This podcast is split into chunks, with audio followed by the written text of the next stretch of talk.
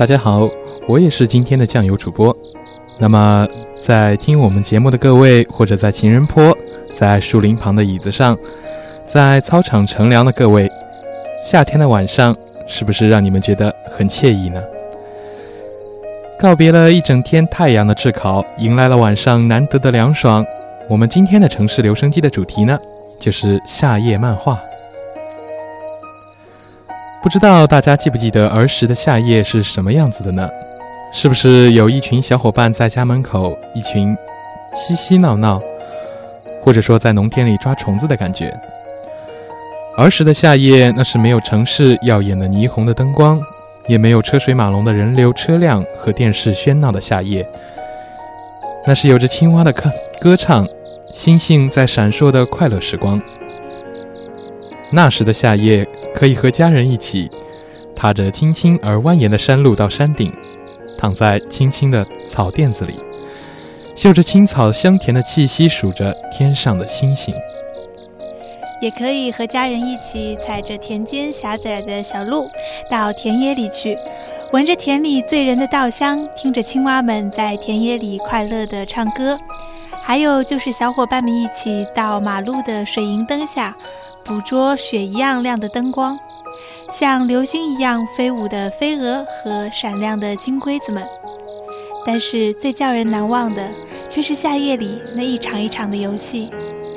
在夏的夜里，在一块块平地上，男孩们、女孩们，快乐的小伙伴都围坐在一起，手牵着手，头上就是快乐的星星。一个小伙伴手拿一张轻巧的小手绢儿。围着小伙伴转圈儿，就着小伙伴的歌声，伺机将小手绢放在某个小伙伴的背后。这些儿时的游戏，或许在大家小时候都有玩过，而且印象还都非常深刻吧。希望你们在长大之后的这个夏夜里，不会忘记以前的童真。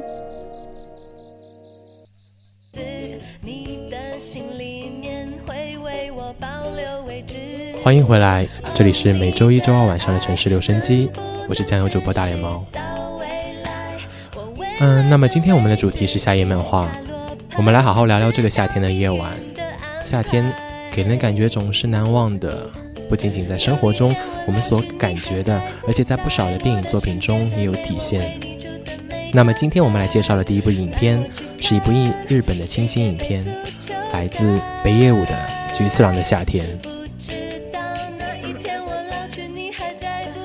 那么这部影片讲的是九岁的小男孩正南从小就失去了父亲，母亲也远至东京工作。正南平日与年迈的祖母相依为命，虽然也曾有感到寂寞的时候，但懂事的正南都尽量坚强忍受。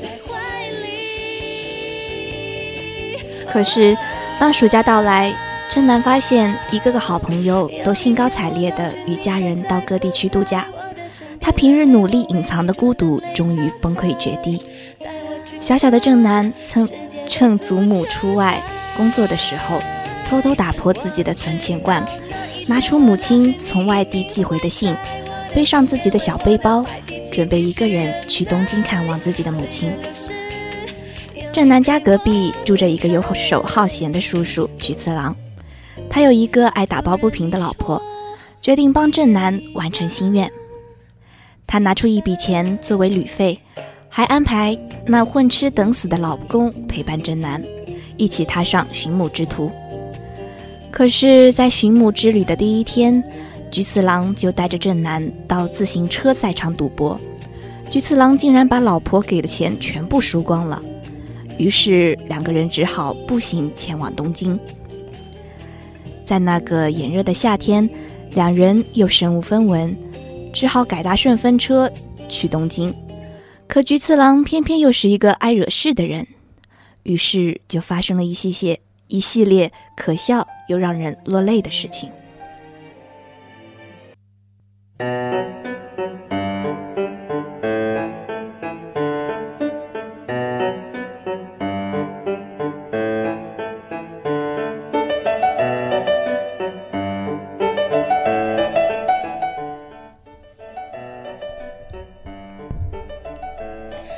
欢迎回来，这里依旧是城市留声机的夏日特辑。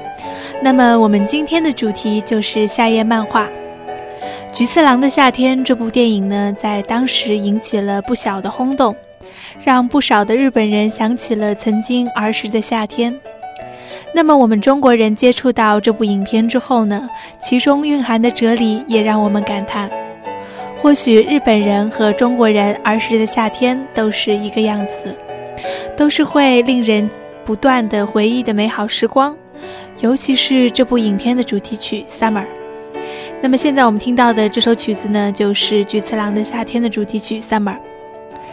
这首曲子会不会让你感受到小时候的夏夜，独自走在街上或者走在乡间小道上的感觉呢？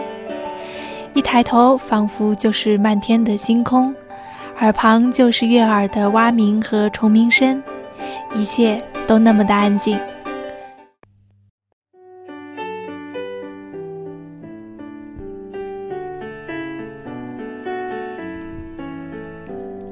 是的，那么说完菊次郎的夏天呢，我们再来看看另外一部影片，来自台湾的《蓝色大门》。那么这部电影说的是高中生孟克柔与林月珍是无话不谈的好朋友。月珍告诉克柔说自己喜欢上了一个叫张世豪的男生，便常常要求克柔帮他接近张世豪，帮忙认识他，帮忙递写情书。没想到张世豪以为喜欢自己的是孟克柔，所以也常常借故接近他，跟他在一起。传递情书的事情很快被张贴了出来。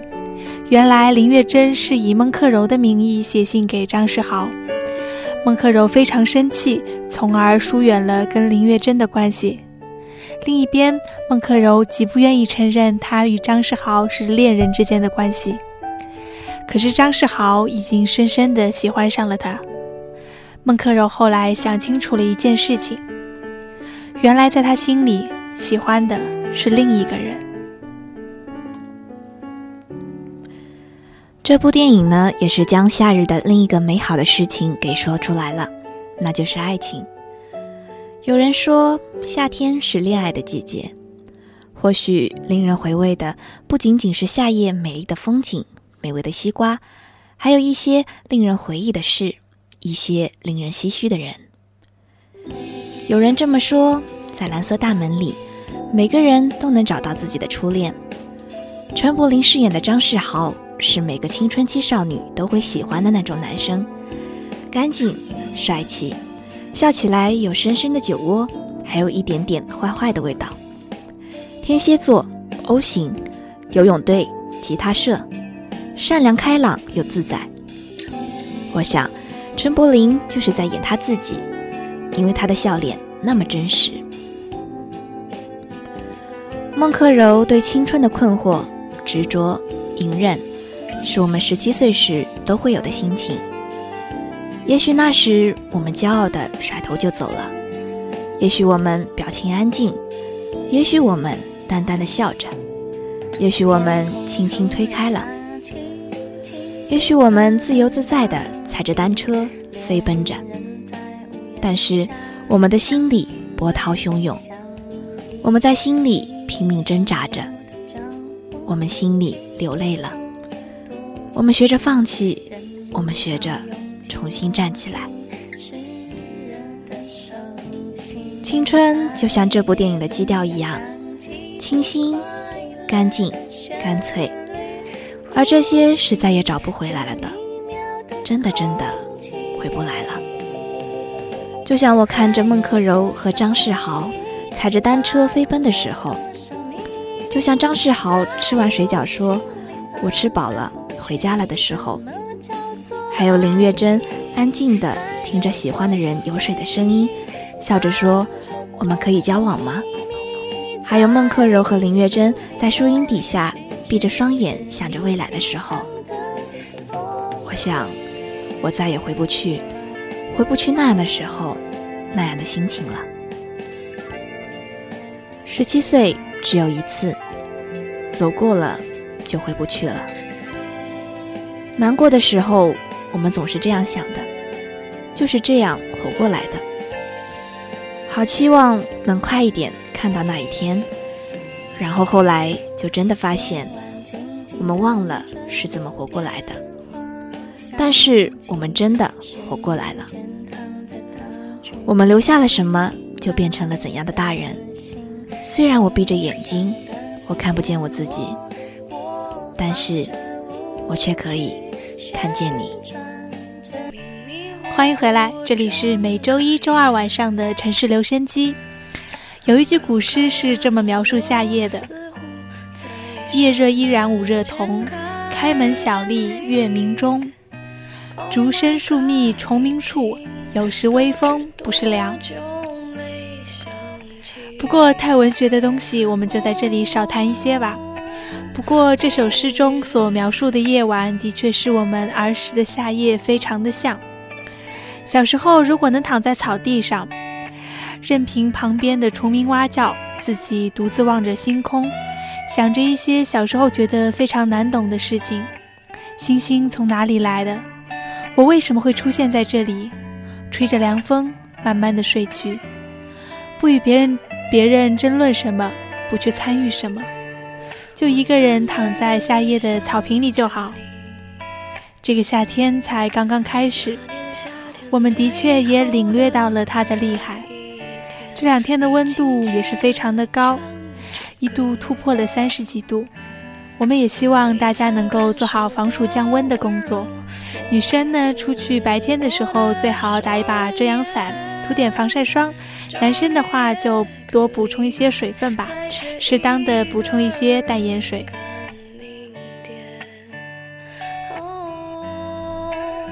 不过幸好有夜晚的降临，夏天才少了一点锐气，多了一些平易近人。我想，现在躺在情人坡上的你们，是不是都在享受这难得的夏夜呢？若是这个夏夜中，一盏微微的灯光。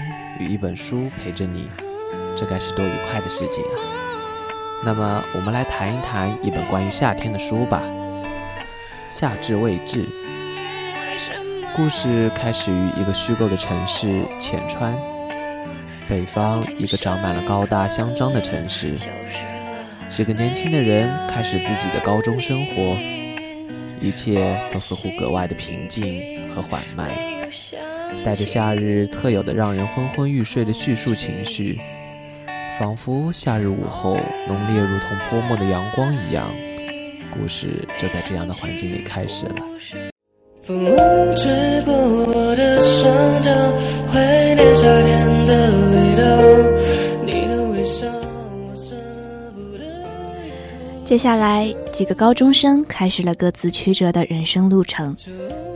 因为傅小司的话而喜欢了他已久的立夏，让他渐渐喜欢上了自己。两个人最终在高中度过了幸福的高中时光。陆之昂的母亲因为癌症去世，深深的改变了他的性格。而傅小司因为参加上海的金川美术大赛一举成名，成为全中国都小有名气的插画家。之后，那些曾经在一起的年轻人。因为毕业而分离，立夏和傅小司去北京继续念书，陆之昂因留学而去了日本，而七七为了歌唱到了上海。从小孤独的遇见，为梦想被迫放弃了自己的浅川，在一段与青田的美好感情而单独去了北京，开始为实现自己的歌唱梦想而努力。然而。陆之昂的入狱，陈七七的背叛，立夏的离开，傅小司的悲伤，打乱了他们的生活。他们因沾染世俗而变得随波逐流，他们在美好的友情中摧毁自己。他们因至深的友情比爱情更加珍贵的友情，而遗忘当初最美好的承诺。正在每个人都被急速到来的世界冲撞的看不清未来的时候。他们并不知道，之后的更大的逆境就要降临。也正是接着的种种的事件，几乎完全逆转并摧毁了每个人的人生。或许，夏天就和青春一样，炽烈、燃烧、激情澎湃，过后又会让人不断回忆，无限遐想。希望在夏天结束前，我们还能继续青春下去。这里是 Radio Sunshine 阳光调频，每周一、周二晚上的城市留声机。我是夏木，我是思思，我是苏西。明天航程的天气呢是雷阵雨转多云，微风，看来还是非常的热，真的是快要融化了。好像刚才夏木说，再过两天就是夏至了，看来夏天真的要来临了。那今天的城市留声机，感谢您的收听。我们下周同一时间再见，晚安，晚安，晚安。